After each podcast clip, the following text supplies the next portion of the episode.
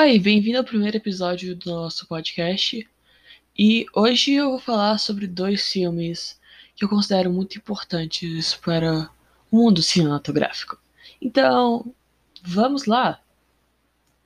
Bom, 1999, o último ano da década de 90, que foi uma, uma década definitivamente marcante no mundo cinematográfico.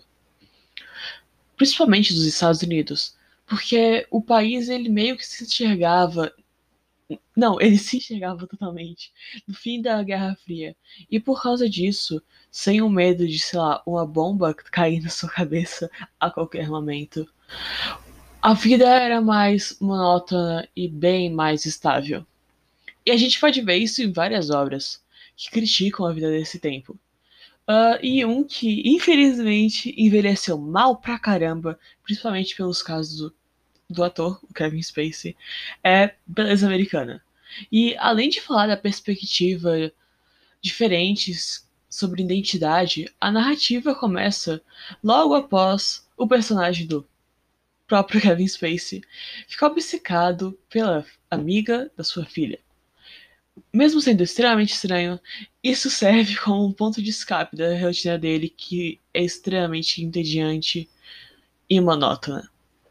E então a esposa dele também, ela só importa com aparências, o que é bem visto numa cena onde ela fica limpando a casa onde ela vai vender, mesmo sendo uma casa que claramente não é boa, ela tenta focar mais na aparência possível. E, bom, a filha dela está satisfeita com essa aparência. E é basicamente isso. Uh, o filme todo se baseia em como eles querem ser vistos e como eles querem ser. E nesse sentido de identidade, eu acho que isso encaixa muito bem no sentido, no sentido, na época que eles estavam passando. E bom, o que me lembra outro filme que é Clube da Luta, um dos meus filmes favoritos, e que fala muito sobre consumismo e também sobre identidade. E logo após o narrador que não tem nome, mostrando que ele é tão insignificante como todas as pessoas que trabalham numa empresa e que eles realmente não importam nessa empresa, porque eles só são mais um. Após ele se encontrar na rotina dele, ele começar a ver várias picos de noites com muita insônia, ele começa a ir em grupos de apoio. Mesmo com e mesmo que eles, esse sentimento desse grupo de apoio não sendo verdadeiros, funciona. Mas toda a angústia e a insônia voltam quando ele conhece uma mulher, a Marta, que vai nos mesmos grupos de apoio e ele sabe que ela não tem nenhuma doença, como ele. E nesse meio, entanto, ele, entre aspas, conhece o Tyler. E o Tyler odiava a maneira que o narrador vivia, sendo provavelmente a maior crítica ao consumismo que o filme tem, porque o Tyler fala várias frases como as coisas que você tem acabam te consumindo e coisas assim.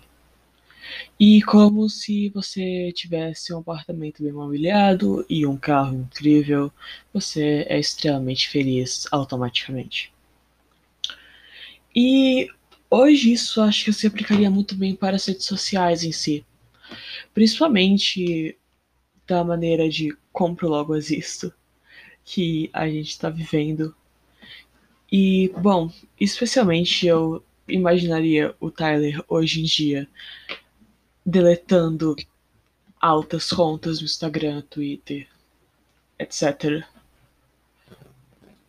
O que mostra muito bem, sei lá, a causa que esses filmes ainda têm ainda se aplicam para hoje em dia. Mas bom, essa é apenas a minha opinião. Se você quiser falar comigo. Bom, eu ainda não tenho nenhuma conta. Mas, bom, essa é a minha opinião. Eu espero que você tenha gostado e tchau.